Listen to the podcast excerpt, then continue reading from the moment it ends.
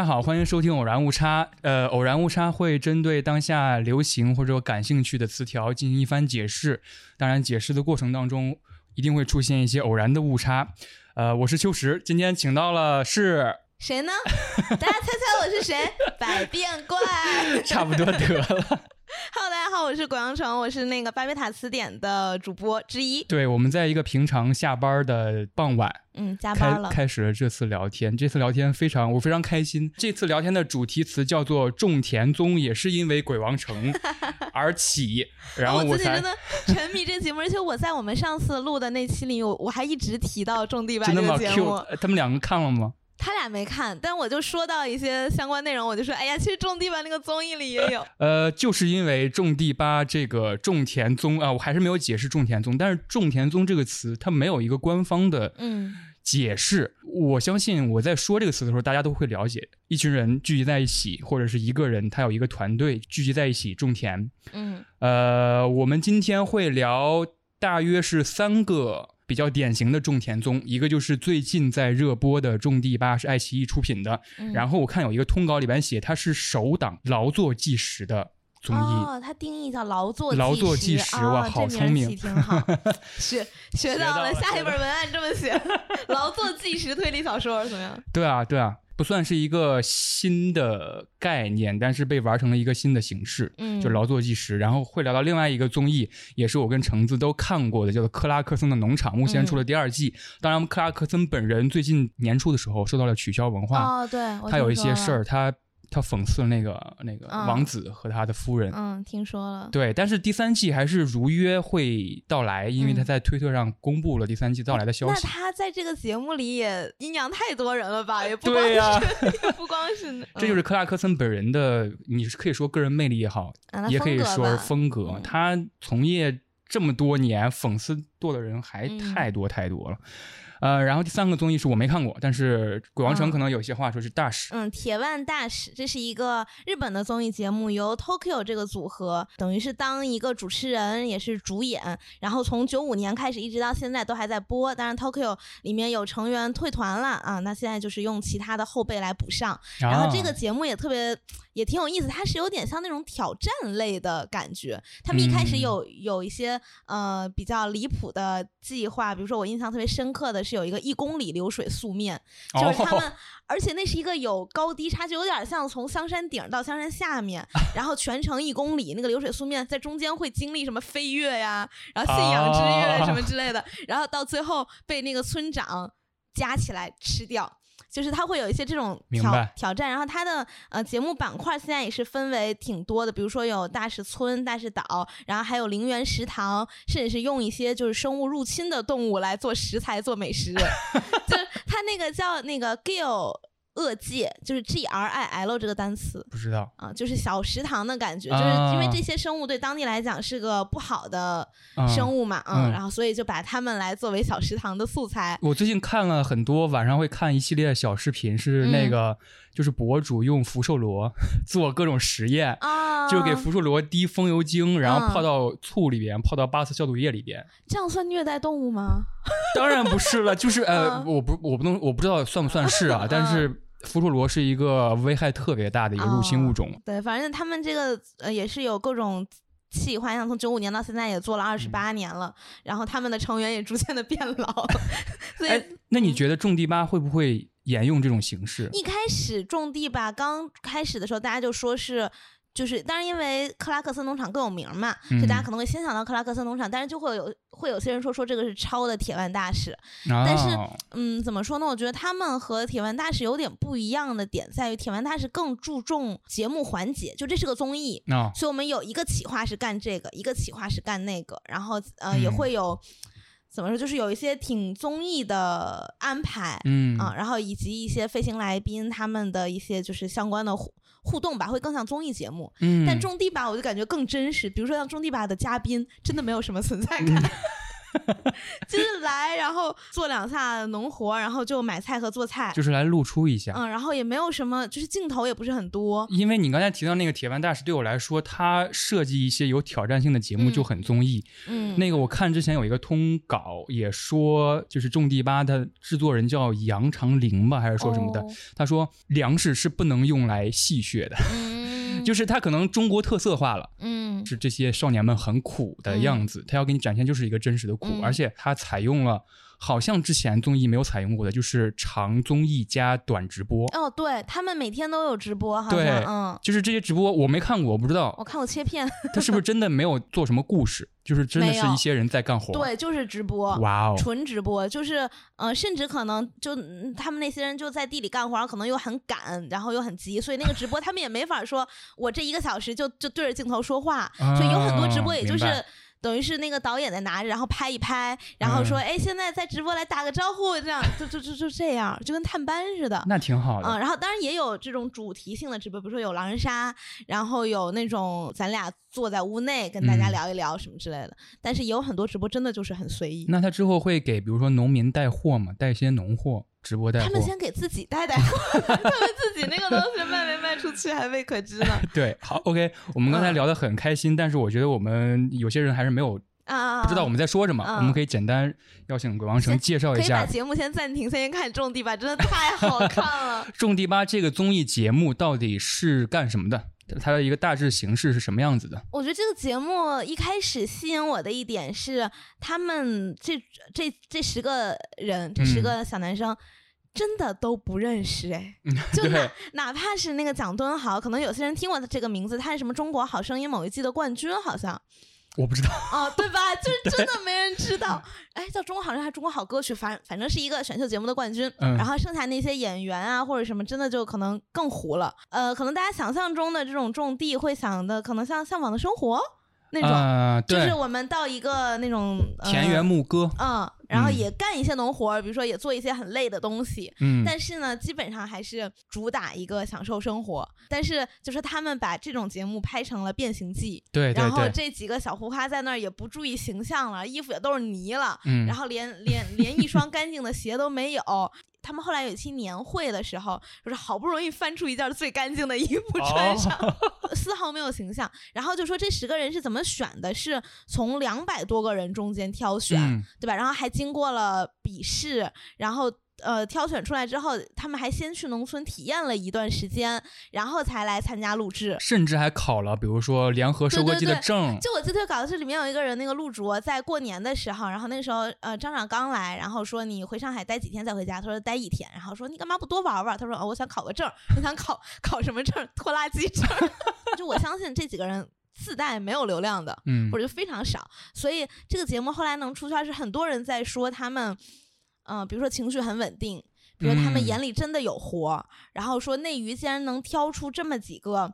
头脑清醒的，然后嗯情绪稳定的，然后不在那炒作或者给你玩人设的这种人，嗯，就是我觉得这个节目更真实的一点。明白。刚才我还得跟大家更新一下，就是《鬼王城》现在一共是四十八集是吧？它计划这一季是四十八哦，集。我看到第二十八集我看到了第三期、第四集，啊因为第一期是分上下两集。我嗯其实可以跟大家做一个怎么说呢，另一个视角的解读，因为我相信很多人一听到综艺，可能他平时不看综艺，一听到少年参加综艺，都有一些啊预设，所以嗯我也是带有一些预设看这个节目的。啊，我的预设是我很讨厌一种感觉，就是我之前看了另外一个算是纪录片系列吧，叫做《文学的故乡》，就是采访的一些，比如说刘震云，嗯。比如说阿来，嗯啊，那些中国资深很正统的那些作家们，然后嗯去往他们的故乡，嗯。在镜头前问一问他们的问题，嗯。等于说跟他们在那个他的故乡生活几天，嗯采访的感觉。有点像采访，但嗯。其中一幕给我的割裂感很严重，我忘了究竟是应该是贾平凹还是刘震云，嗯。跟着他拍到进他村子之后，然后那个村口横了一个横幅，啊哦欢迎谁谁谁嗯莅临指导。嗯。哇，你这个莅临指导这这个四个字出现，我立刻就脱离出来那个他已经不节目了。是他家乡的那个人了，嗯，他已经是一个大咖，他已经是一个故乡对这个节目组已经不存在了，嗯。所以我非常担心，就是嗯。这个综艺变成一个莅临指导感的综艺，就是几嗯个啊、非常年轻的少年去乡村里边体验生活，嗯。然后给乡村带来一些新的唤醒或怎么样。其实。我我一开始看这个节目的时候，时候就是我会想一件事情，就是毕竟他们是在拍电视，然后嗯。周围的人也知道他们是在拍电视。像那个赵一博，他其实也说，就是一一一开始周围的人都觉得他们可能就是来做做秀，可能就是呃拍两下锄锄地的画面，嗯，然后就由其他人来帮他们做打理了什么的。嗯。但后来就没有想到他们是真的锄地，嗯。然后在后面呢，我是觉得，因为毕竟他们是在拍电视嘛，可能周围的居民啊或者一些商家可能会对他们比较示好，就是觉得你能帮我啊做 PR 嘛。但是我后面，尤其是当他们做好像是那个大棚覆膜，他们买的那个膜有问题，然后他们要跟那个商家去沟通这件事情的时候，那个商家特别不耐烦，还就是说出了很多被消音的话。啊，我我我当时就想说，大哥，你知道你是在上电视吗？啊以及第一集你肯定也看到了，就是呃赵晓彤和那个托那个师 那个师傅的那个。对其实我觉得就那件事情而言，我觉得双方都很能理解，嗯，因为对赵对赵晓彤来说，就是我停下来我才能听你说话，但你让我不要停，嗯 所以他就不知道怎么办，他就很急又很生气。对然后师傅呢，那肯定也是就希望你做得好，你不要毁我的机器，你也不要毁毁这块地什么的。对所以他们两个的那番争执，以及后来比如说像赵一博和蒋敦豪在中间，呃，撮合不是撮合，就是让两个人的关系缓缓和一点的那些。嗯就是我看第一集我就觉得很真实，我跟大家呃更新一下 刚才说的那些事儿和人是什么。呃，赵晓彤这个也是一个少年了，嗯然后他当时遇到第一集到遇到的情况就是，他们有一个大的背景，就是要收割十、嗯起码十三吨的粮食才能达到收割的标准，因为他那个工期很赶。赵晓彤就在充满泥，然，后那个地很容易陷，对，很容易陷进去的那个田地里边，开着那个收割机，它其实有那个证的。嗯，收割到应该是边儿的时候，就那个嗯田边儿的时候，在旁边看着就村民，就是纯村民，师傅，师傅呃师傅就告诉他让他停下，因为嗯他这样会让车越越陷嗯越深，甚至还会收不到一些粮食。然后赵晓彤听到了一些呼喊。他停下来之后说：“我可以，你不要再喊了，嗯因为每次你喊我都要停下来听你说什么。”就是就在这样一个拉扯过程当中，他那个活儿其实也没干好。而且那个师傅是说你你频繁的熄火，其实对机器也不好。嗯，但问题是他不熄火，他就听不到他说话。对，所以就整个两个人就是，而且那个时候赵晓彤是他先割了一点儿他想嗯要的那个方法，他发现能行，然后他再往前，师傅就说你不要。但当然，就后来呢，赵晓彤也确实把那个地什么有弄坏的地方嘛，对，所以就是他还得要麻烦师傅，但师傅这个时候呢，就有点不是很想理他了，对，就等于双方都有点闹脾气了。是赵晓彤闹脾气这点，确实是我觉得第一个，哎，也不是第一个吧，就是能够让我感觉到很真实的一点，就是因为相信自己可以，嗯，所以别人的否定都是怎么说呢？都是他听不进去。你往后看也能看出来，他就是有点倔。比如说，当他提出一个方案的时候，你跟他说这个不太好，但是我们现在又没法通过很切实的行动去证明它不太好。嗯，那其实我觉得，就是那人家觉得你让我试试又如何，也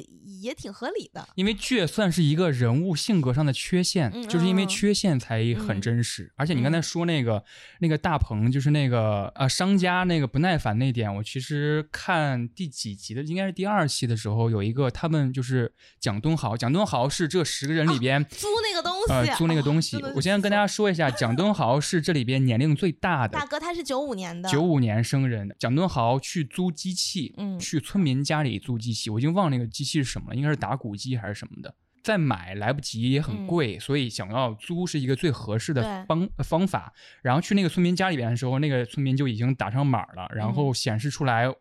一个很警惕的状态而且那个村民一开始还不租，是因为有村长。啊。对，他说：“我看在你的面子上，我才租的。”那个人说：“我相信你，但不相信他。他嗯只是那个蒋敦豪就是上对他们这波人。最后，蒋敦豪也会按照荧幕前，毕竟要保持一个善于交际的形嗯象，无论怎样不能破防。呃，就交涉下来之后，最后以两千块钱的押金，嗯然后租两天。一开始说一个人工，一个人工可能是多少钱我忘记，一个人工是三百块钱。反正就是有，他们一开始是按照一个双方都接受的金额嗯成交了的，对对，然后他们把那个机器拿出来一看，那是一个究极老古董，是的，是的根的，本没法使用。然后他们就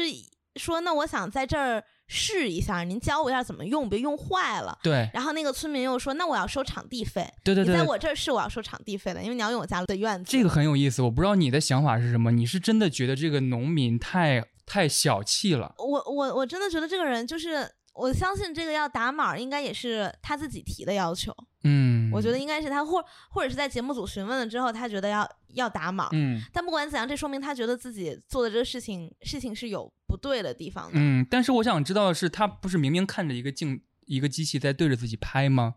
嗯，呃他肯定会考虑在内，我要表现的那个我觉得他可能就和一点。是一个，如果说在生我们生活中遇到，可能就会觉得是一个有点事儿的人，嗯，是的可能就，会觉得有点难相处的人。他有自己的原则。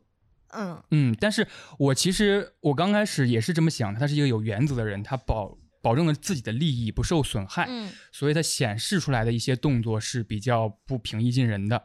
我最近在读一本书，是《弱者的武器》，很古早的吧，嗯一个人类学的一本书，它里边提到，它主要谈论那个副标题谈论就是，呃，农民反抗的日常形嗯式。对，我觉得里边提到了几个形式，我觉得有点点明我的意思。他说，呃，农民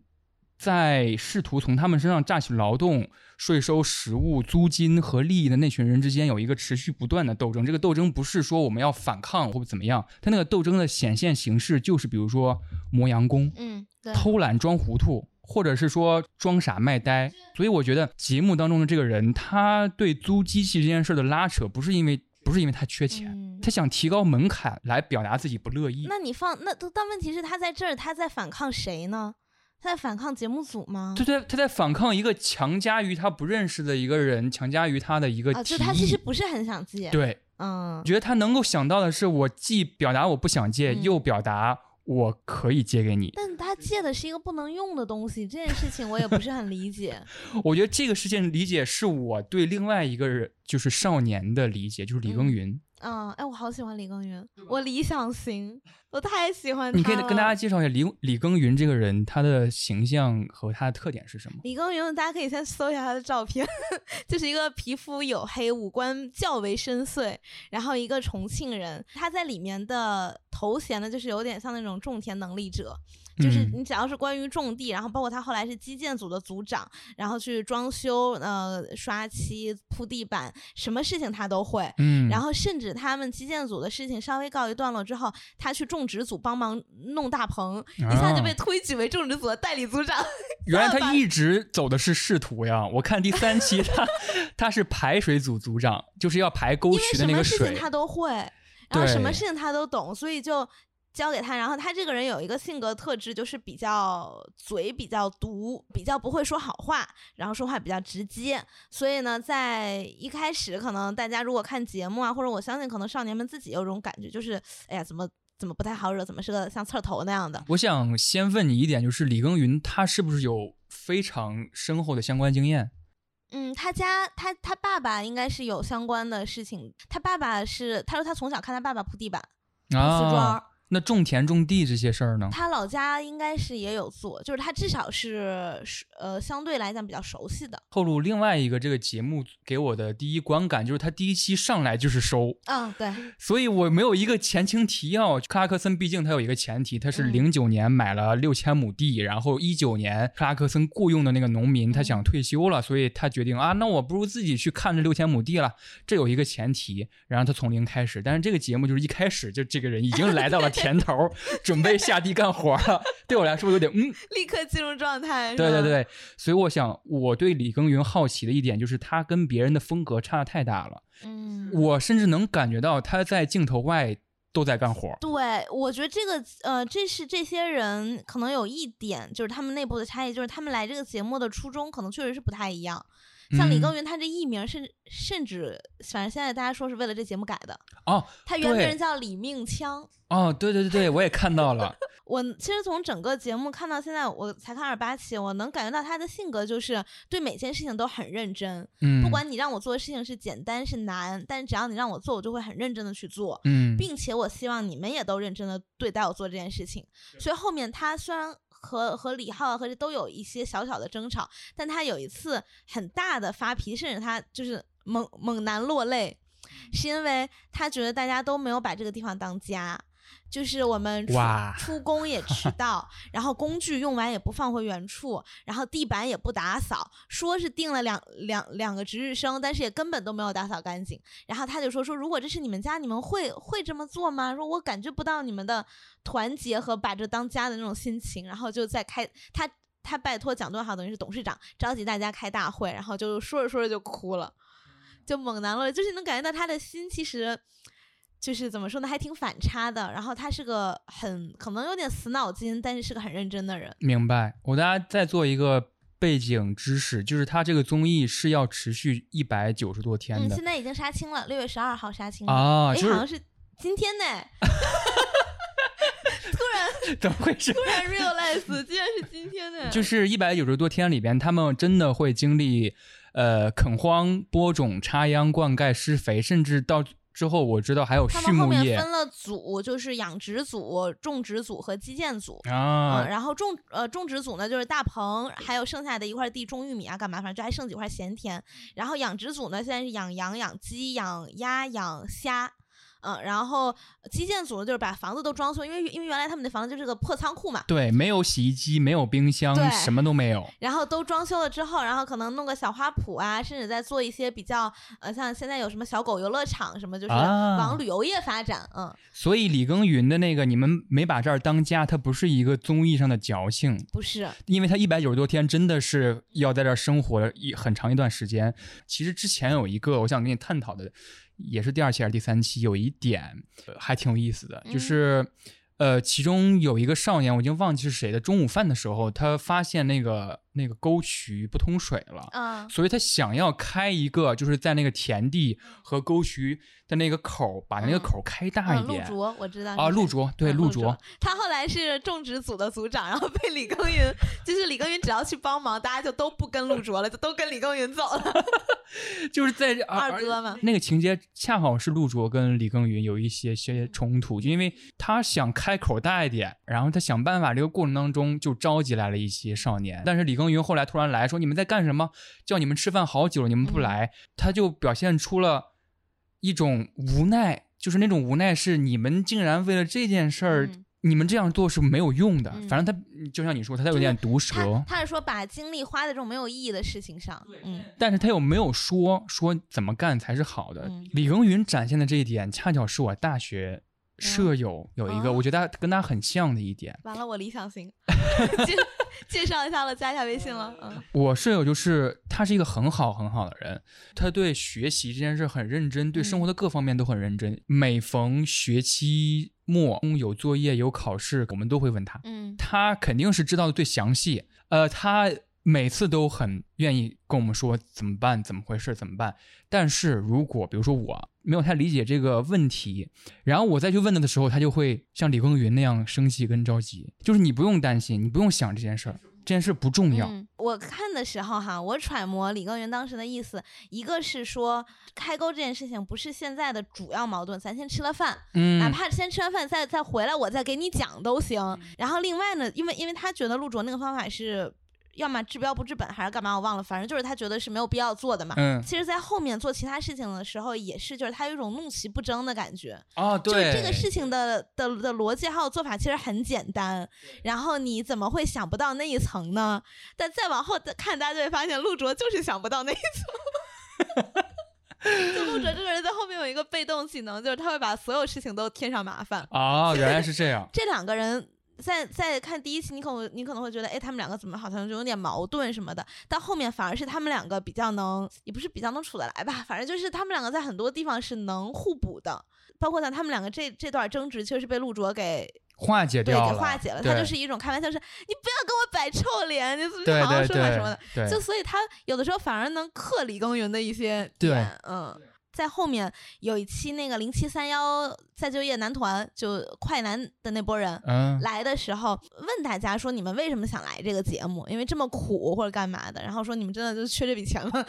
然后当时陆卓他就说他已经当那种所谓的练习生，一边练习一边上学，已经当了有有很多年了。然后他都他也成团了，他团也有歌，但是就是一直嗯没有什么成绩。所以他上这个节目的初衷就是想被更多人看到。当时苏醒就说说说这很好啊，你有这个想法是很好的，呃，很诚实的能说出来。所以就是我觉得陆卓这个人到，反正看到目前给我的感觉就是一只大狗狗，特别真诚，然后特别不藏事儿，也濒临崩溃过，但是他还是能就是坚持的做下去。但你要这么说，在另外一个综艺就是那个《再见爱人》里边，卢哥哦然后他他上节目的第一个问题也是说嗯你为什么来参加这个节目？他说我想要钱。不是，那那是因为他 参加的节目是拿他和他老婆的感情来赚钱，而陆卓参加这个节目是用他自己来赚钱。明白明白，你说的非常对，非常对。OK，那说刚才一个我提到的，我还没有细说的一个一个少年，就是蒋敦豪，他是里边嗯年纪最大的大哥，九五年哎的。，by the way，陆卓也是九五年的哦。哦，是吗？他里面最小的是谁啊？呃，王一恒零四年的，零四年的零四年差了九岁。因为他说他是九五年的，所以我第一印印象对他深刻深深刻一点，好奇吧，就是好嗯奇他在这样一个少年的族群里边会嗯怎样把自己放在一个怎样的位置。然后这在前几期有一个比较明显的他风格，就是他是和事佬，嗯，就出现任何事儿，他会用那种。情商真的很高的话嗯。来、来说，比如说赵晓彤跟那个个师傅发生争执的时候，他会去先跟赵晓彤说，哎，没事儿，这件事我们一起解决，然后再跟师傅说说啊，我们这个队友他确实年龄小，嗯。然后怎么怎么样，他很激动，就是就是那种激动，嗯。就是在人与人之间非常的因为蒋敦豪自如。他和年纪大并存的是他社会经验也比较丰富。你想他参加了比赛嘛，那是一个多有竞争性的环境。嗯然后另外就是他现在也自己组乐队，有商演，然后自己在经营自己的事业。嗯，他在这个方面肯定是比就是在为人处事方面肯定比其他的要好很多。但是我对他隐隐有一个担心，这个担心也是得益于我对互联网环境的、嗯一点感受。我觉得他后期会不会有被黑的可能啊？就是他觉得他太圆滑了，他他现到现在还，因为，嗯，因为我想解释一点，就是少年们的种地吧，更多的方面是展露出他们纯真的一面，或者是纯粹的一嗯面。我不知道这样解释合适合不合适，但是蒋敦豪这个人，他实在是太懂事儿了，太懂那些规则。嗯，就是我害怕后期会不会说啊，蒋敦豪这个人油腻，或者是怎么样？因为现在他们已经成立公司了嘛，然后成立嗯公司，因为他年纪最大，他是大哥，他当那个董事长。嗯和法务这些对接呀、什么的都是他来。我们虽然说一开始是一个种地，然后是少年篇，但是我们后面你真的要经营一个公司，那你你你是得有这么一个人。然后包括我觉得他的这个，至少我看到目到目前为止，他的尺度还把握的比较好，就是他是上可以跟那些大人。对话，然后下面他又可以跟弟弟们来上传下达，然后包括像在刚成立公司不久，他们就说要制定规矩，像李耕耘他很在意的那些很规矩的事情，那李耕耘可能就是那个比较凶的那个人，他会比较说我们，我觉得这个规矩应应该定，或者或者我觉得这个规矩应该在大在大家心中，我们不应该把它这么规矩化什么的，嗯呃，是比较能硬的去表达自己观点的人。但蒋敦豪呢，就是可能说，那我们来折个中，或者那我们来怎么把你的给，就是让大家在沟通，再慢慢适应，然后看怎么解决。中层领导，如果他是一个过于硬气的人，明白？那其实也不好，他就变，他就会可能会独裁。但就恰恰是他这种性格，然后他可能有点慢慢的，有点就不着急不着慌的那种性格，让他能嗯当这个职位。嗯，所以这十个人，反正现在开公司，你就感觉真的很合适，性格上也很合适。那我再说一个另外一个让我有记忆点的一个人物，一个少年，叫赵一博。哎，我哎，他是我 soul mate 男妈妈，你有没有觉得？就是他是有点什么事儿都操心。他其实、他其实也很多事儿都能办得很好，但是就是可能没有李耕耘那么出出众吧。嗯啊、但是他也能办得很好。呃，什么事儿都想问一嘴，什么事儿都很操心，然后想要 handle 全局，就是想要每确认每个人都嗯 OK 后，然后都在做自己的事情后，然后他说话语速比较快，他可能想的又嗯比较多，所以就大家说他说话像机关枪一样，然后到后面就是在第几期，就是他打电话，大家直接就挂了，就 是他把话说完，大家就挂了，不想听他唠叨。南妈妈，赵一赵一博是不是挺年轻的一个少年？他是哎，他哪年？呃，九八年的。然后他是我对赵一博这个人关注到是在他们施肥的那里，嗯，就是比如说我们现在有这么多袋肥，他们。是多就是有多少袋肥，这这些袋是多少吨肥？我们有多少亩地？一亩地要撒多少吨？那分配下来一亩地要打要撒多少袋儿？我们怎么能确认这些袋是均匀的撒在这一亩地里的，而不是我一开始撒多了，我后面没得撒了？在做这个算术的时候，呃，赵一博是那个很理科生的人，他就会开始列算式、做表格，然后分配，然后包括他后面就是他们施肥这整个方案经过了三四次优化，甚至包括施肥的手法。就是我我我看到那儿，我第一次觉得我真有脑子，然后我就去查了赵一博这个人，因为当然的大家也看《绝望的文盲》看多了，就内娱竟然还是有有脑子的人的，也很惊喜。赵一博这个人呢，他是上海海事大学毕业的啊，呃，他不是专他不是科班的演员或者艺人，然后他呃呃学的是攻击专业，工科生，所以到后面他们去参观元气森林的工厂，他就。特别懂，就是这你这个环节待着干嘛？然后我要穿戴什么用具，然后他还会帮忙接电线啊什么的。就至少我觉得他在专业成绩咱不说，但至少在技能或者是一些基本素养这方面是做的很好的。嗯，我觉得他一个是呃很冷静，很有心，很想照顾好大家，而且很有能力，所以我就对他这个人特别特别欣赏。再加上他长得很好看。你终于带到了他长得很好看这一点了，就是，呃，我想带一个具有具有具有那个直男缺陷的一个 一个预设，就是我总是警惕自己知道自己长得很帅的少年，我总是带有一点警惕，因为所以我看到之后会觉得好一点。后来，但是我发现他这个人。挺会说话的，就是他他会说话，他不是说他把话当做一个只要我表达就有镜头的那那样一个条件。我觉得他有一点很清醒，就是像我刚才说的，李耕耘在跟大家有点发脾气或者觉得委屈的时候，嗯，他是那个出来说说我反省一下我自己，我其实有的时候就会偷懒了，然后我我也感觉到大家的心气可能没有之前那么齐了，嗯，那我之前想过一个解决方案，这个解决方案。是怎么怎么样的？大家看怎么样？就是他是真的会做事的人，嗯，包括他们刚成立公司的时候，为什么他他后来当秘书长？怎么说呢？我觉得脑筋很清楚。大家在遇到困难的时候，其实他是一个软化剂，对，他又能解决问题，他又能让大家的情绪好受，嗯。所以我就你像我现在我说我的理想型是李耕耘，但我 soul mate 是赵一博，我感觉他俩特别像夫妻。我不克哈，我只说他们两个的性格就特别，我不克 CP 的，真的。我真的不磕 CP，救命！好，我觉得我们可以，呃，既然是种田宗而不是种田八作为主题，我们种田宗还是要对比着聊。我们之后可能最主要的就是对比着聊。我们之前谈的克拉克森的农场还有大师，因为克拉克森的农场我是两集都看完的，橙子也是哈，两集都看完的，就是还是一个很出圈、很火的一个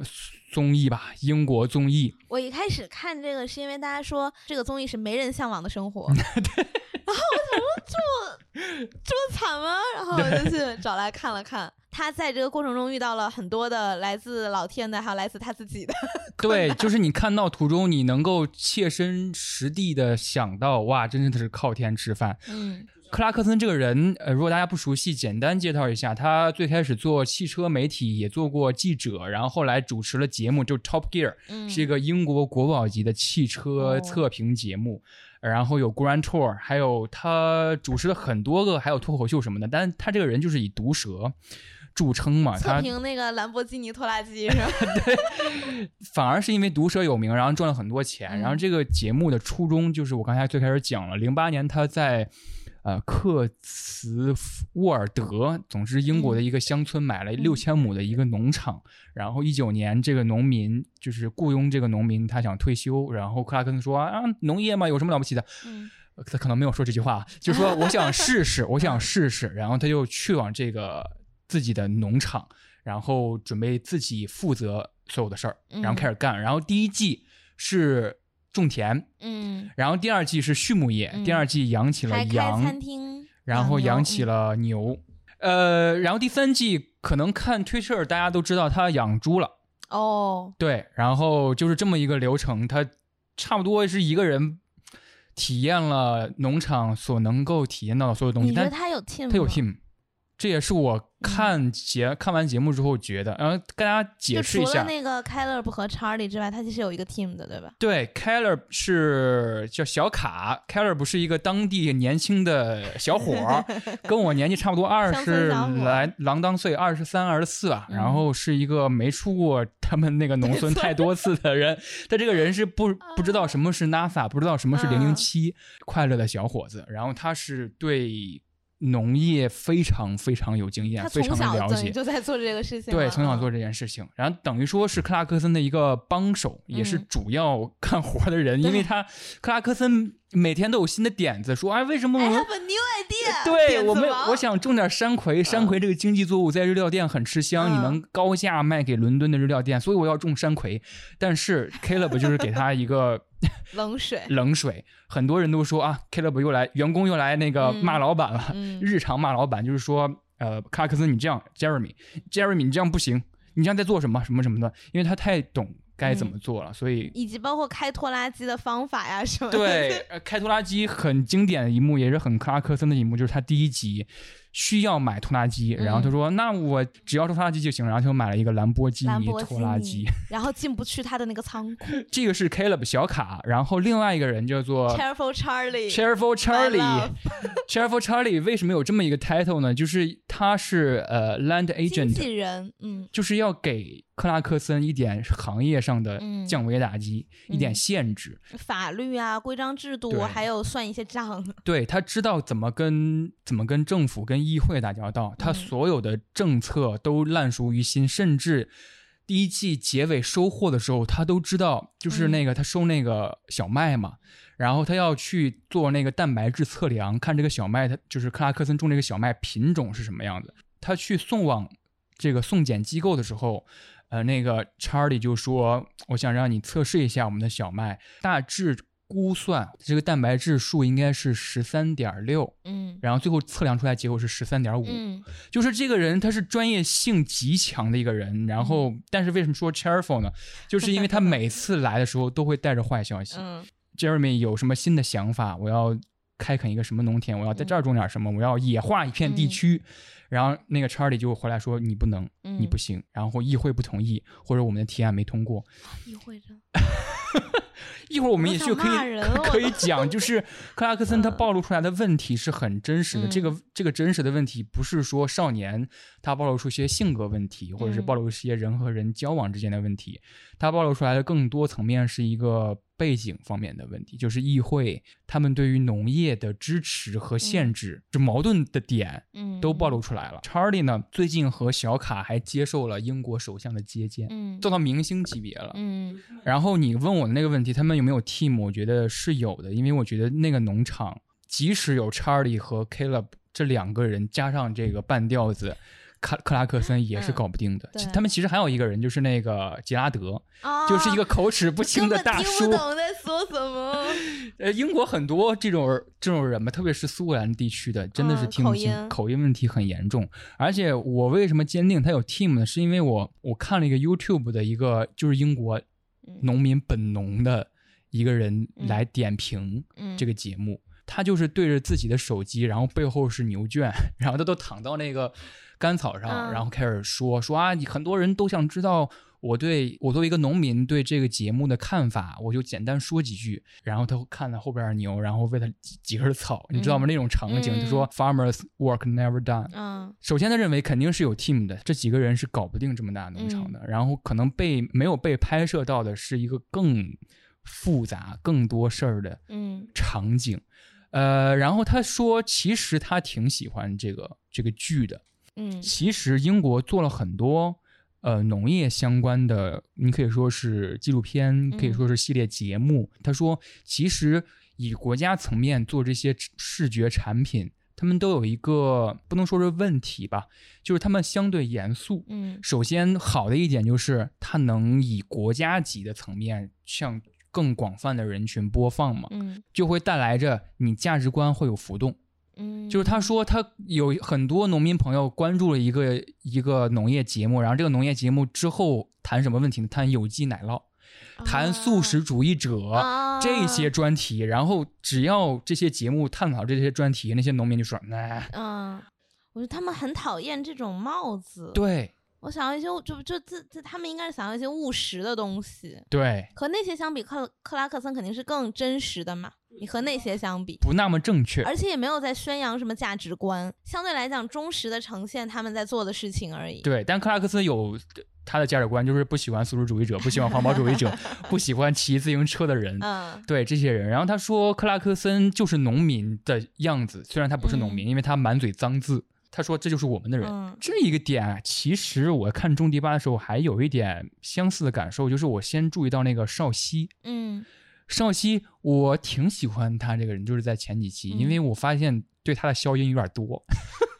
你你知道他是学什么专业的吗？你肯定想不到。学昆曲。对，你怎么知道？你有做功课。我做功课，开玩李大主。播竟然会做功课，真是没想到。但是他学昆曲好像被被黑了还是怎么样？因为他在这节目里，就只要要表演节目，他都会出一个唱段。那唱段至少我现在看他唱了两次是固定的，唱的都不怎么样，因为他嗓子已经哑了。啊，明白。嗯，然后加上他论文，反正一直写都都没过嘛，就是他写论文这件事情是一个连续剧。看这个节目，他几期前在写初稿，然后几期后初稿被打回，然 后就在写二稿，然后二稿被打回，这好像是四稿还是五稿吧，终于通过了。就是我发现他真的是一个少年，他不是他没有什么就是很假人感很。男大学生的那种热血的感觉。高中生我我害怕的也是一个假人感，嗯而且他很善用一些其实挺烂的梗，就是抖音梗呀什么的。我觉得这人挺真实的，挺嗯 OK 的。如果生活当中我也愿意跟他做朋友。然后克拉克森就他每天都有新的点子，然后在第二季的时候，他想要开餐厅，嗯他想要开餐厅这个提议，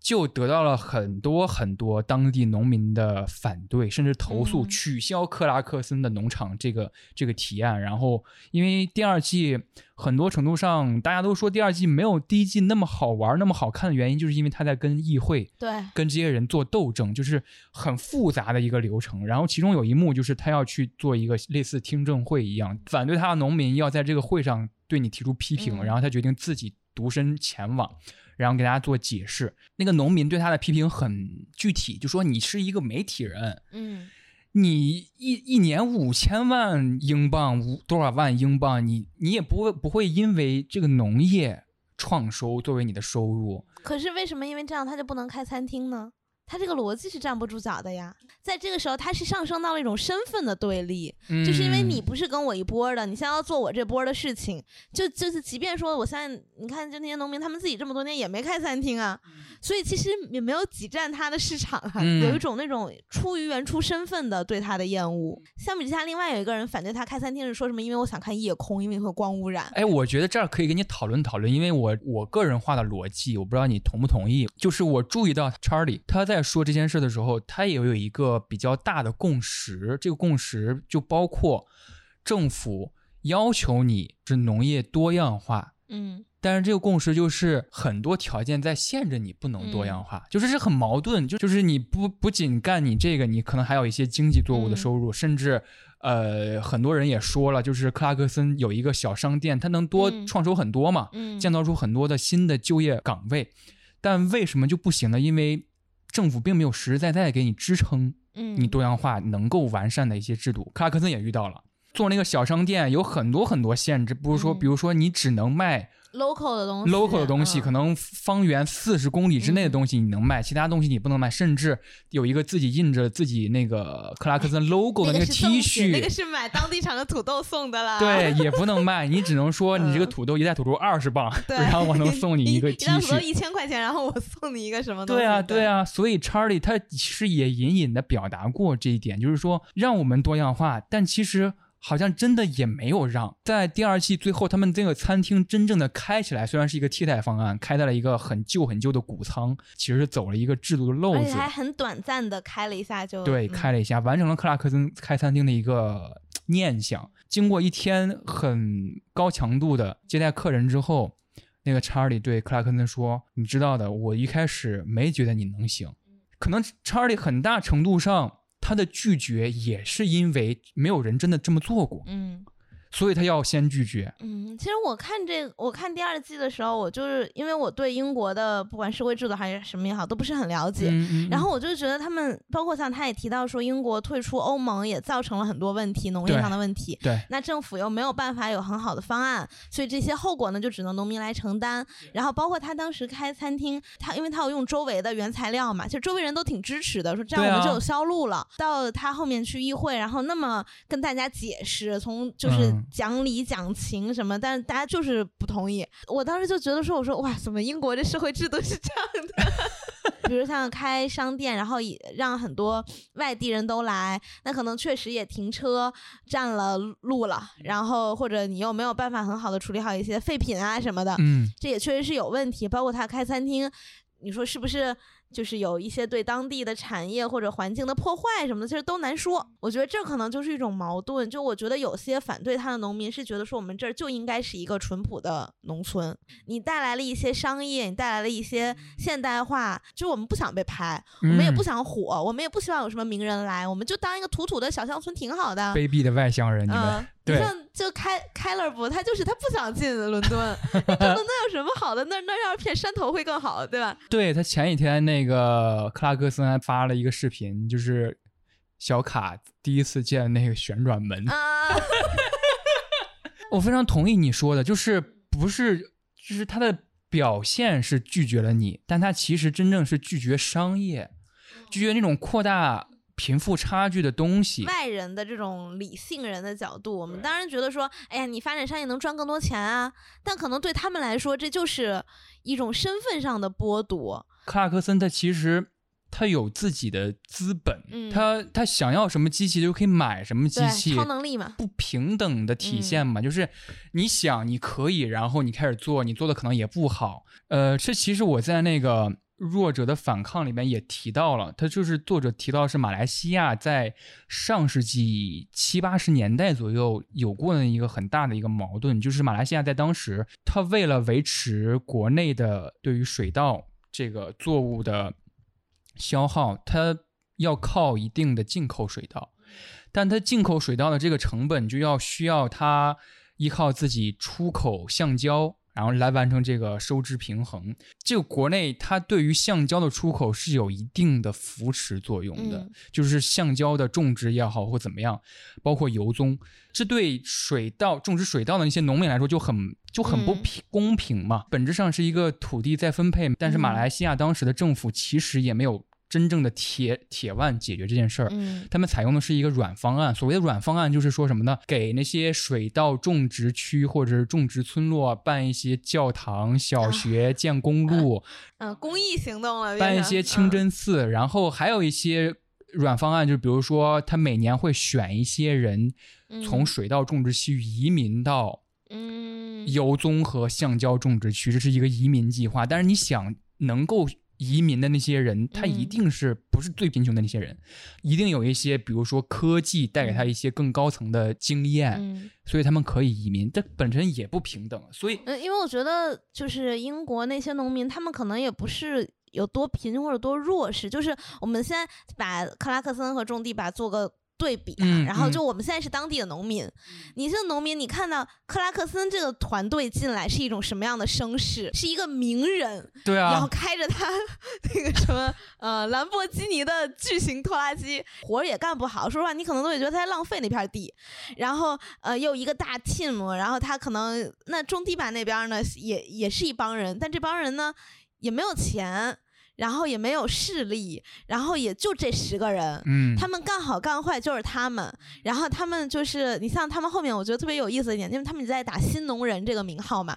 什么叫新农人呢？就是我们找商家，我们去抖音上找，啊，然后我们要学习什么知识，我们和看书和看抖音、看视频去学习。然后我们去请教老师的时候，我们会全程十个人拿都拿手机录着音。哦，录录老师说的话，或者是录像，然后跟是跟去买去买完东西也说咱加个微信吧，以后我想要什么我让您送来，然后咱可以就长期合作。它也会有现代化的东西可能带入，但是相对来讲更个人，更没有那么大的说我要要改变这个地方。对，所以可能英国那帮农民看到你是一个这么等于你是有一种屈尊来到我这儿的。对，我觉得大家可以试想一下，刚才我说马来西亚移植到克拉克森这个逻辑，就是为什么农民会讨厌克拉克森，很大程度上就是你带来了兰博基尼的拖拉机，我们跟你一起就是临着田地的那些劳作的人，没有这些技术，没有这些人力和物力，嗯差距越拉越大。嗯包括你要建商店，能够在你商店卖东西的那些农民，他们可能会乘着媒体的这个风向，对，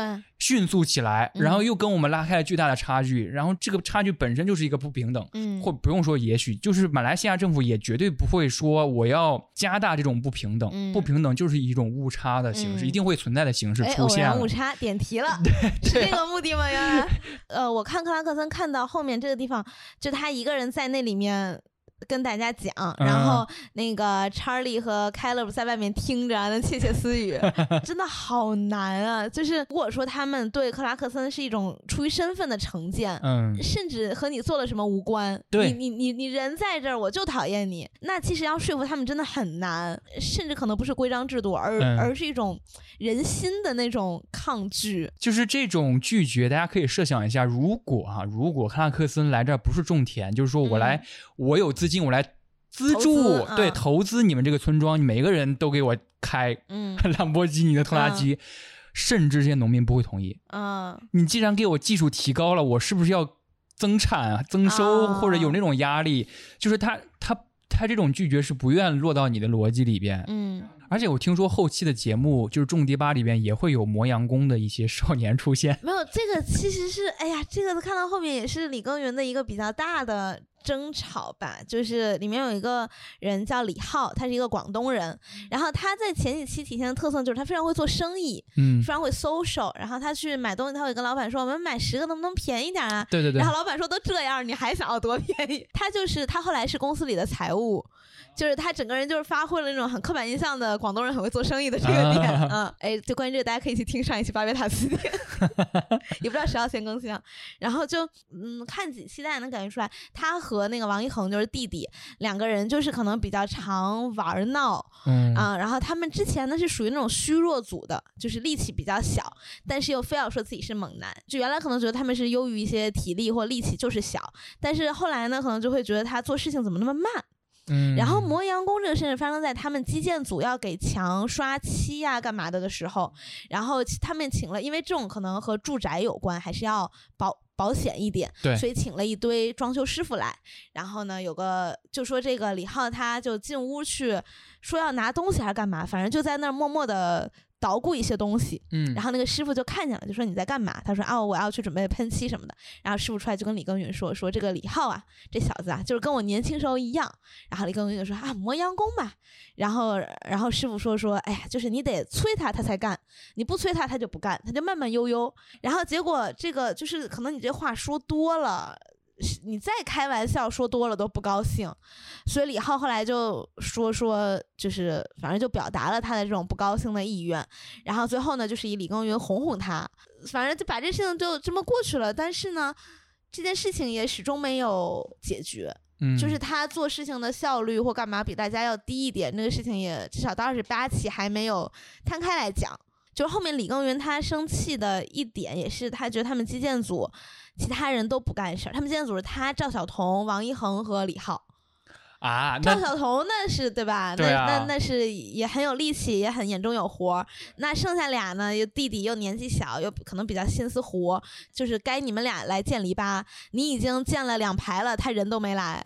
就会有这种事情，所以也是让李耕耘就后来说说我不想跟我们组的人一起了，我想重新分组，我对他们已经失望了，我我我觉得没有改变他们的可能性了，这事情和我怎么教育他们，我怎么教他们都无关，他们就这样了，就是他就非常的丧气，所以这个也是怎么说，就是让大家包括在观众群体里也引发了一些讨论。他如果他本身就是慢性子，又怎么能说他是磨洋工呢？难道每个人都要这么卷吗？对我我其实好奇的就是这一点，大家如何看待这个组当中有些人已经怎么说不合自己的嗯拍子了？因为我看第一期的时候，我一直隐隐的觉得他们保留一种啊你好我好大家好，大家都是兄弟，刚见面嘛，大家都是兄弟啊兄弟，嗯没事我来吧那种感觉。嗯但是咱俩刚见面还秋实老师呢，其实有点像浪姐第一啊季，刚开始大家都是你好我好，然后到后来是不是真的有一点哎芥蒂，觉得你这个人我，我觉得不是竞争，就是我看到现在他们成立公司了嘛，然后他们当时开大会就说说我们虽然说是兄弟，但是我们现在也是合伙人，嗯，所以所以他们一开始定考勤，然后定出工时间什么，其实都是因为要以一个公司的制度来算。啊，而不是说我们是兄弟，哎呀，你你晚起点，我还能帮你，就是我帮你答个到什么的，我帮你去去应付一下老师，已经不是那样，因为我们现在是要一起干活。嗯就他一开始的兄弟是那种很客气的兄弟，他后来呢就变成了很融洽的兄弟。啊，我明白了，你过于融洽，反而可能有些话不好说。就比如说，如果你你高一刚入学，你们班有同学在考试作弊，你可能会不好意思说，就是你会觉得哎呀也不是很熟，就不要说。但是当你到高三的时候，你好朋友考试作弊，你说你说还是不说？嗯，因为你们关系已经很好了，你反而不好指出他有什么错，你就会觉得会影响感情了。但是偏偏在这个时候，你们一起成立了公司，嗯他的业绩会影响你，然后甚甚至如果他不干活，他干得慢，他犯规，你要去替他做他的事情。公司这个设计是非常巧妙的，嗯因为可能我觉得这些少年对于公司这个概念更熟对对对悉一点。嗯诶你刚才说的是他们刚进来有种家庭式的扭办，嗯就是我们一起啊重新一个团体。然后你要这么说的话，其实克拉克森最开始就规避了这个问题，他就是嗯雇佣，对他就是个老板，对他就是个老板，嗯，是不是种田宗都不可规避的问题？就是劳动究竟应该怎么分配，然后谁来做，然后就是他这期在讨论这事的时候。就是赵一博就说到，他说，比如说他们基建组就李耕耘他们今天建了个篱笆，嗯，然后，但是因为我们分了组了，所以可能种植组和和养殖组，他可能就一天就吃饭才回家，他们平时也不知道家里都在做什么，你们都在怎么为家做改造。嗯，所以他说，等到这个篱笆建好呢，他们其他种植组和养殖组的人就看到主觉得，哦，这儿是个空地，现在有了个篱笆。但是在基建组的人看来是啊啊我们的家现在有了一个篱笆呢。所以这种情感上的不同，也会造成大家对这个家的建设，等于你把家的建设分给了其中一波人。啊，那其，他人就没有在建设这个家了，就变成，所以情感上也会不一样。你像至少克拉克森他没有对他的家做什么手脚，他和他他和他女朋友是老老板和老板娘，然后和查理和凯勒都是在经营，我们只在公司这个场域里才会见面。但是在种地吧，他们几个兄弟里就是属于又是家人又要开公司，有一种夫妻店的感觉。而且这个夫妻店会诞生出一个问题，也就是说，呃，我不知道这个问题这个词能不能概括，就是就是我得让你知道这活儿是我干的。嗯这个问题，因为克拉克森里面不会遇到这种问题，就是查理就是管法务相关分工很明，Caleb 确，嗯 Caleb 就是实操，然后他的老婆就是管商店的所有嗯事务的，这是很明确的一个，就是你你干了活和没干活就很容易分辨出来。嗯但是在传播学上有一个亘古不变的问题，就是鱼不会讨论水，嗯，就是鱼知不知道自己是湿的。就比如嗯说你干了什么活儿，呃，在下次的大会讨论当中，你就会默认大家都知道你干这个活儿。嗯，然后你就会在这个基础上讨论说啊，我们明天应该，比如说我想去某一个清闲一点的工作，或者是嗯。我昨天已经干了一个什么活儿，然后嗯。你都是在你干了这些活的经验上开始说的，嗯，但是可能别人就不知道你干了那些，但如果邀功的话，又会显得你这个人节目形象非常的差我觉。得这这十个人，呃，现在目前为止，他们分了组之后的这些活，比如说比较大，他们种植组搬四千盆玫瑰，嗯那也是当时陈少熙在那儿就直接过呼吸进幺二零了，哦嗯就是他太太拼了，然后再加上大棚里又空气不流通，然后他又就反正就是在呼吸上就遇到一些问题。我就害怕这种问题，就必须有一个人做到了劳做到一种极限，他别人才能看出来。不是他那个是属于这个，当时这四千盆儿一来，大家都知道是个大活儿，就跟运有机肥一样。啊但运运运运有机肥是因为这个地是大家现在在一起，我们还没有分组，但嗯种植这时候已经分组了，所以这个时候他们的那个语言表达就是基建组和养殖组帮种植组嗯搬这些花儿。嗯，大家也都来帮忙，可能你那边的活儿没有那么急，这四千盆花要在师傅他今天得回家呀，师傅，所以我们就对对对，这得赶紧搬，甚至就搬到最后连那个连摄制组的人都来帮忙了，对于你整个 team 大家都来帮他们搬，然后。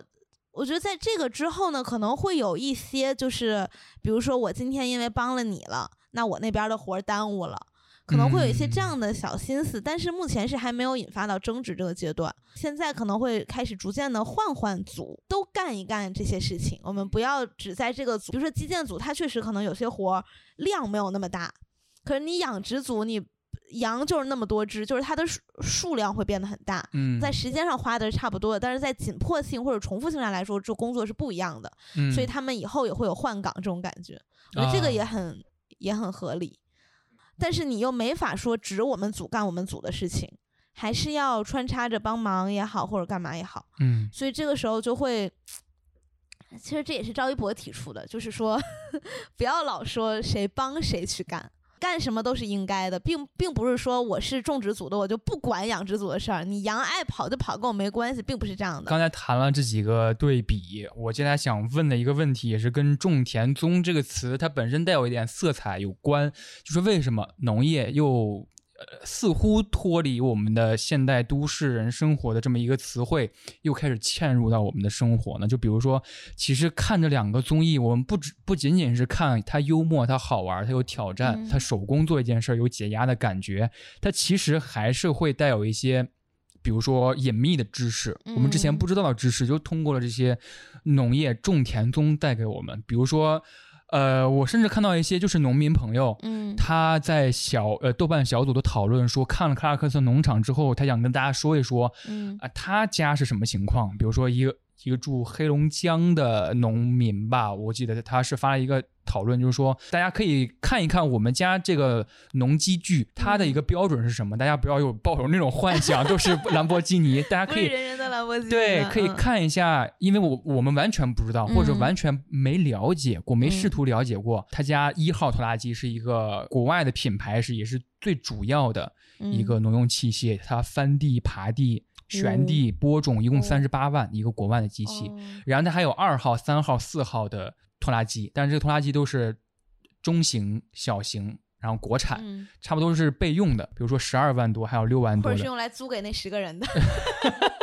对，嗯干农活还需要种耙，嗯，然后四万多的耙，然后还有犁，要要犁地的话，还要有翻转犁，嗯要三万多。呃，我还看到一个俗语，就是犁地要见死土，耙地要见铺土。犁地就是你需要把那个地翻出来，嗯。耙地呢，耙地就是要建铺土，铺土就是铺土，其实就是大土块儿，嗯，把大土块儿变成小土块儿，然后这小土块儿会被风吹起来，所以叫铺土，哦。再平整，然后再播种。嗯。所以这整个流程，包括他最后算下来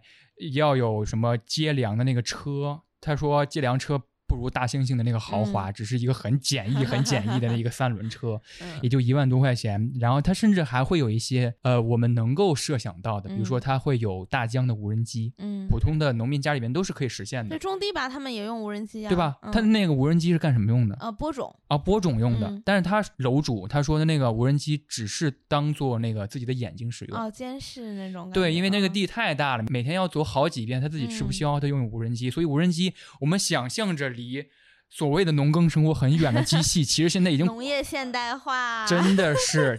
但其实我就很好奇啊，因为我有一个很好的朋友，他在农大当老师，嗯，种地吧那他们还去他他们学校做顾问是吗？没有，就是好像去学习了，然哦后帮忙招生这种感觉，不知道不是高考吗？然后甚至他因为这个，他想参与他们学校的一些体验项目了。啊，他觉得可能种地有时候，比如说那种收获的感觉呀、什么的，他觉得还挺嗯好。但是我包括看克拉克森，还有看这个种地吧，甚至是延伸到，比如说大家看一些纪录片儿，像什么《但是还有书籍》的时候，嗯，大家对于一个你陌生又熟悉的行业，就你你可能每天都看书，但你不知道出版业是什么样的。对，你看到这些现代的东西的时候，那种了解是我感觉还挺客体化的。就其实你了解的是一个你自己也知道是个片面的，甚至可能是假象，嗯，对，但是你依然愿意用这个去自我感动。然后你会觉得好像，哎呀，你看我又关心农业了，我又关心农民了，我我知道农民有多辛苦了，担心的就是这个，对，但但其实他们真实的辛苦我们还是不知道的。包括像去种地吧的那些嘉宾，尤尤其是早期的，他们条件还比较艰苦的时候的嘉宾，就是我印象特别深刻，就是张绍刚和麦佳老师去的，就是嗯第一次去第一次去嘉宾嘛。然后他们在路上还说，就是那种有点爹味儿的那种说教，嗯说哎呀，现在孩子啊，还是该吃吃苦，嗯，他们离农民太远了。我们小时候那都是怎么怎么样的，然后结果他们到了之后说，这也太苦了吧！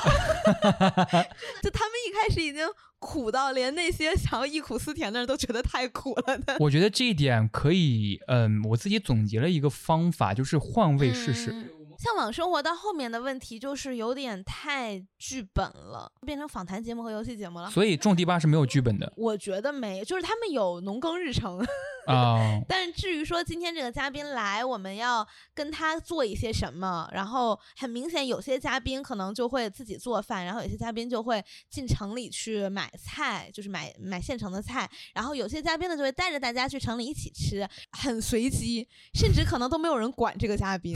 大家就经过就啊老师好老师好，然后就走了。可能稍微大腕儿一点的来，大家会稍微有点那个就啊老师好老师好的感觉，嗯，但还是我刚才说那个换位试试这个嗯想法、这个方法可以实践到这里边，是因为我不知道联系算不算紧密啊？就是你看全西西那个博主最近有一个言论吗？全西西是那个北大的女生，对，北大女生，哦然后她最近拍了一个视频，她那个视嗯频海淀鸡娃的命运不比河北什么中考大省的命运苦难更少，哦，就说北京户口是原罪。哦，想法就是说，大家不要把那个苦难叙事都放在都放给了河北、河南那些山东大省上了。我们北京考生也有也很困难，我们的苦难不比他多，但这个嗯逻辑就完全的无法适用于换位试试。嗯，再怎么说，我们也不愿意跟克拉克森换位试试。不是我，因为我其实是有点觉得。他那个状，因为我混乱邪恶人嘛，嗯我觉得那个状况会挺有意思的。就是就是，如果有机会的话，我我我可能不会想一辈子待在那儿，嗯但是我可能会想待个一年，我觉得还是可以啊，对，这这有两个节目之间的对比，就是这个嗯是终极巴士一百九十多天，但是嗯克拉克森如果大家仔细看的话，应该会感受它是一个很漫长的，因为它嗯镜头一转说啊什么什么季节来了，什么什么季节来了，但其实已经过了很久很久了，但他在那个期间是一直在那儿吗？是吧？他没有别的活动商演，我无法确定啊。即使他有别的活动，嗯这也是他人生当中最主要的一个经历，嗯就是种植种田。我觉得最后我们可以延伸出来讨论讨论。我想知道你对这样的一个算是审美嘛，就是大家的嗯消费品味的偏好，包括嗯最近很火的那个书是那个我在北京送快递嘛。嗯，那个我还没有看。我总觉得好像现在大家更关心具体的生活劳动，劳动，嗯呃，因为在节目开始之前，你跟我聊过，就是那是一个你能主动有成就感的事儿。你像他们种地，他们决定要种什么东西，怎么种，这个时间表都是他们自己研究出来的。嗯然后他自己呃去学习经验，就是有一些老师指导，但是归根结底，你一些实实操或者很具体的是自己学的。就比如说我决定要种玫瑰，那我这个玫瑰买多少盆，我的大棚怎么建，然后我要怎么施肥，怎么剪枝，就是所有事情是你要自是你选择的，你有计划的，你自己通过学习去切实得到的。那我想等到这个成果真的就就是那个花儿开的那一天，嗯，那那个感觉和老板让你做个 PPT，你做出来了。那个成那个成就感是完全不一，就就就完全不是一个量级的。所以包括像克拉克森，他开了个餐厅，他最后真的开成，对，就是如果你看。就是呃，看到那块儿你会觉得很感动，那是因为你带入了他嘛。就是我们很想做一件事情，这件事情可能我也没有经验，我只是有我空有钱，可能还有很多外部的、内部的阻力去让我做不了，但我最后还是努力做成了。嗯，这个就和你去麦当劳，你当上店长那感觉就不一样。这两个节目都是让我有一种，就是他们都遇到了困难，但是他们努力去克服，然后最后能有一个成果，里面有一种很强的能动性，嗯其实最后的成果就越来越能激励人心，嗯就越来越像个成果。嗯，包括看大使那个节目，他们那个节目虽然说已经这么多年，还就是节目的环节有很多，有很多综艺效果，但他们依然是一群人，比如说要去岛上，我要说今天可能是节目组给给的一个题，嗯，比如说最近是海胆的季节，我们要做一个海胆料理，你们去做吧。他们从哪去搞海胆，然后那个饭怎么做，那个怎么捕捞什么，那些都是他们自己做的。然后最后你做出了一个海胆，我想看一个脚踏实地的劳作得出来的真真实实的成果。其实你可以说靠天吃饭的这个天，他扮演了一个一个角色，就是在这个叙事里边是给你挫败感、给你挑战感的那么一个角色我觉得天。就是一个客观规律吧。对可能最后会雨过天晴，可能最后他给你的这个阻力值暂时，但有可能它就一直下，你的种子就烂在地里了，对，你就是没有办法收获，这个是没有办法。抗拒的，但是像种地吧，他们在固定的时间内，在一个固定的地点做一个我确定努力就会有回报的事情，这种感觉是很是现在很多工作都给不了的。甚至包括你看做出版，呃，有些同事在换工作，然后我就会问他说：“你在这个新的公司或新的出版社，你能自己报选题吗？”我就我我我就会问问他这个问题，就是你到底能不能做你想做的东西？你到底能不能自己决定种山葵就种山葵？不能，因为鸡会吃掉。这也是克拉克森的农场第一季给我最感动的时刻。嗯克拉克森在做他那个呃收割机收割的时候，他大喊出来一句话，可能也不是大喊，只是很平常的说了一句话，说 “This is the moment”，嗯，他说这就是那个时刻。嗯然后这就是那个时刻，我们经过了一季的探索，我们完全知道这个时刻嗯是什么。嗯就是可能克拉克森也没有表达过他的理想，我的理想是我收了多少东西，我赚了多少钱，嗯我被多少人看到了。但是他这个时刻就是来临了，就是嗯来临在你的这个农作物收割的时候，你很顺利的在行进的过程当中了。我觉得确定这个时刻就是你想要的那个时刻，太缥缈了。就是这期节目上首页的那个时刻，是吧？对你来说，这不是上首页的那个时刻，而是说，我觉得更像是录到录到中途，我突然觉得，嗯，就是我想象中的那个，但这个很难遇到。哎，你看种地吧里面，他们把那四十吨、三十吨有机肥搬完，你看到那儿了吗？还没看到，啊，反正他们就是要把那些肥料只是从车上卸下来，然后就啊十个人在那儿排成一队，有人在车上送，然后就一个流水线的送，然后就就每个人都累的不行，因为你想好几十吨，然后嗯最后大家终于弄完了，然后今天活活干完了，大家都一身屎屎味儿，一身，然后当时就卓源就在车上就哭了。就是啊就是那种哦，我们完成了一件事情那种感觉。嗯。然后包括他们前就是前几期干有一天干完活特别累，然后就看见放烟花，啊，对，我看到那儿了，对，就他他那种感觉，就是我的汗水是有回报的，我的事事情做完了，我是有成就感的。就哪怕说他没到收获那一步，你就像其实就像你看《灌篮高手》，他不一定，他不是只有在拿全国冠军才感人。对，我想说的就是这个打赢。仙道章，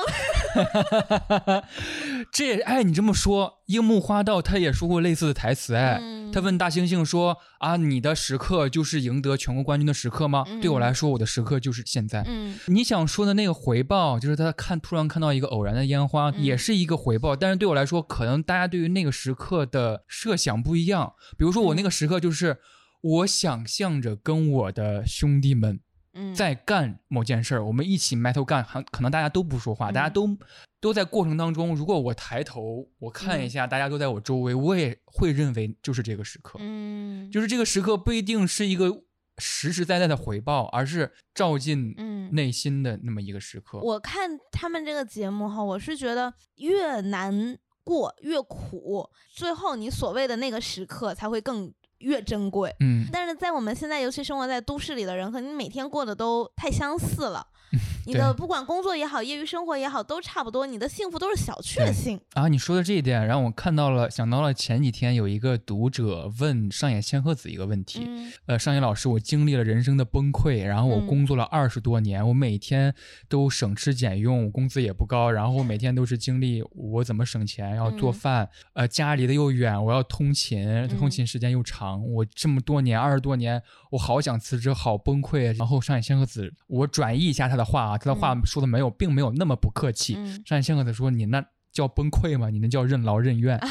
就是他就这么划过来了。我觉得这是一种无意义。对就是我不知道我经历了这么长时间的辛苦之后，我得到了什么，对，就是一种没有目的。但是农业是有目的的，嗯，到时候有就是有，没有就是没有，有多少就是多少。对这个东西也是很实在，你肉眼能看得到的，它也不是数字或什么的，嗯它就是东西。就是你的耐受能力变高了，变得更适用于这套工作流程了。所以我觉得现在大家现在喜欢看农业的种田宗，对啊、对种田宗，哎，我我觉得有有有一点，就大家现在想要追求一种实际的东西，嗯真实的每天生活在一起的哥们儿，他们是怎么样的相处？哎，我想问你，你看《种地吧》有养成的感觉吗？啊、这个少年他在这一集里边展现出来了他的倔强，他会不会在之后改掉这个倔强？你有这样的期待吗？嗯，我比较还好，但我我可以接受有人有这种想法。但是克拉克森这个人就是完全的无法被改变，就是你不用对他有任何养成系的想法。嗯，我觉得你看大家看克拉克森为什么说他是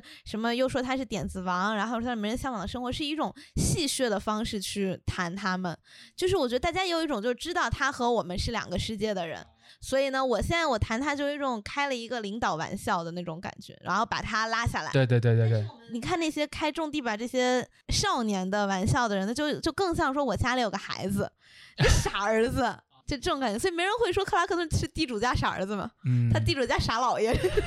傻地主。地主家也没有余粮，关键是。OK，呃，我们今天从种田综这个词开始聊，然后聊了最近还挺火的吧？这个综艺挺火，真挺火的他们前几天完结在那个他们的麦田办了一场演唱会，啊。嗯，然后还我当时还看了看直播，就是哎，呃对，而且他们这节目特别有意思一点，就是在年会的时候，就每人要出一个节目，嗯，然后大家终于找出了自己最干净的衣服嘛，然后说要要演个节目，然后这个时候我第一次听到里面的几个人唱歌，意外的还不错哎，我想 什么叫意外的？什么叫意外的？人家本来是吃这碗饭的，好吧？有人是唱歌的，有人是演员，小胡咖，你就觉得他他业务能力可能不会太大期待。还挺好的。就是你真正把他看成一个素人来对待了。嗯，对我后来是在哪看到，就他们的片酬真的很低，甚甚甚至有的时候可能没有。就是因为如果你这个节目不赚钱的话，或什么的话，你可能就是很，或者至少他们的钱可能没有没有内娱普通水准那么高嘛，但他们又受着那么大的苦。然后那有些人他也说我想要多露脸，但在这个过程中呢，你也发现他其实已经不是想炒作、想红的那个心态了。就觉得作为一个具体，刚才谈到了这个所谓的具体生活经验的缺乏，或者是我们这个形成了一个新的课题，我们就是喜欢看这种东西。嗯，恰巧是因为 AI 审美给我们的校正，让我们对假人或者是假东西的感觉、嗯。平稳的东西的感觉、觉得腻了。但我想说一点啊，就是克拉克森他，嗯，他那他他即便说出很过分的话干嘛，大家都就能原谅，是因为我觉得啊，是因为他是外国人。对啊，然后这这十个少年他们要吵架或干嘛，是因为他们是胡咖。你想，如果就比如说伴随的那那两个人，你换成什么肖战和谁，对吧？你这这大家就不能说他是个真人或怎么样，他们一吵那就是翻天了，那绝对就上热搜了。其实我最近对大家都说内娱希望有活人啊什么的，我的一个。观看法哈点就是大家的活人并不是真正的活人，而是符合你想象的活人。就是我之前看过，呃，有我其实那时候是吃瓜，好像是有几个明星陆续推出了自己的品牌，然后呢，有些可能就大家就会嫌弃你怎么卖那么高，但你做工不好，你又没有设计什么的。然后这个明星呢，还不是在微博，是在 ins 上面发了一个类似于说这个东西我付出了很多的心血，你们有没有买？你们就凭什么这么说？你们又不了解什么的。然后就被人你发在 ins 和发在微博其实没有区别，就被大家就就搬回微博，然后就说你不会说就不要说话。我想说，嗯不是要活人吗？干嘛不让人家说话？啊，这就是一个很啊啊很值得讨论的一个一个区域了。所以就是在种地吧这里面，我看见他们有时候吵架，我真的很庆幸他们是虎咖。嗯，哪怕是事后两个人已经和解了，你们俩和解了，你们的粉粉丝和观众都没和解。是的，是的。像最近那个桃花坞那个事情，你知道吗？我不知道汤晶妹和任敏，反正这事这事情很复杂吧，就是当时有一点误会或者做事情做的不是那么地道的地方，嗯，然后有一点情绪，然后但后来呢，人两个人就和解了。但这期播出之后呢，大家就开始讨论什么你他那个事情做的不对，他那个事情做的不对，然后就扣上了什么谁是茶，谁是表，谁是这个的帽子，啊然后两个人发了说我们已经和好了，大家说哎呀都是为了节目，大家都都都都面子上和好。我心想你是谁啊？你凭什么说人家到底有没有真的和好？其实没有办法，我们虽然是对比着来聊，但是我们都嗯知道文化差异还是太大了。而且克拉克森他不管被怎么喷，他还是他。对他还可以是他。我和我朋友，我我朋友在我的安利下开始看种地吧，然后他比因为我只看综艺，他比我追的更多，比他就是关关注所有人的微博，看他们的直播什么的，他就在逐渐的跟我表达担心，就是他们红了可怎么办啊？一个是他们本身可能会变，他们可能会开始端起来，然后另外呢就是可能他的粉丝群体也会说你怎么让我们家哥哥干那么多活儿啊或者是什么？你怎么能使唤我我们家哥哥？你凭什么这么说他？？Oh my god！OK，、他哪有磨洋工啊？话已至此。大家珍惜 现在看吧，真的趁着他们还是胡咖。总之，我们今天就聊了聊种田宗这个新的有意思的？这个词汇。种田文到底在说什么种田文就是你穿越回去种田，啊？哇！穿越到古代种田，用现代的农用现代的知识去改造古代塞尔达的热评 就是 种田文。对 你都不明白，你可能塞尔达，别召唤我了，我我是林克，我上辈子三代都是小农。呃大家对于种田这个热情真的很高，这这是一种逃避嘛，算是，就是大家对于包括动森那个时代，包括星露谷，啊，哎，我在玩《牧场物语》，但星露谷这个游戏我总是进入不进去，就是我我盲目，我实在是盲目。《牧场物语》它比较，就它是能跟人走剧情的，走好感度的。那那动森就是说白了，你就经营自己这岛嘛，嗯，你跟那些 NPC 你不互动，他们也很爱你。星露谷是可以结婚离婚的。哦，那可能跟《牧场物语》差不多。啊，总之我们又谈了谈电子 农田这个东西，一些个人的想法吧。希望大家能够在电子世界、赛博世界里面找到属于自己的那个小小农田、小田地。我觉得大家也可以多看看热血漫，真的就是会对人生充满热情。我有一个那个播放清单叫《博人传》，是赵一博的博吗？嗯，然后然后我就会在比如说在在上班的时候，我下班的时候我会听什么歌，我就整个人都燃起来了。大家在忙碌的日常生活中给自己注入一些虚假的激情，也是很有用的。哎我不行，我今天早上挤地铁挤丢了一只耳机，我跟你说了，哎，我现在好难受啊。不有那种给耳机相亲的帖子吗？就是我我丢了右半边，我丢了左半边，我们两个凑一对儿。那什么结束了，我结束了好多次了，怎么回事？拜拜拜拜拜拜拜大家下次见。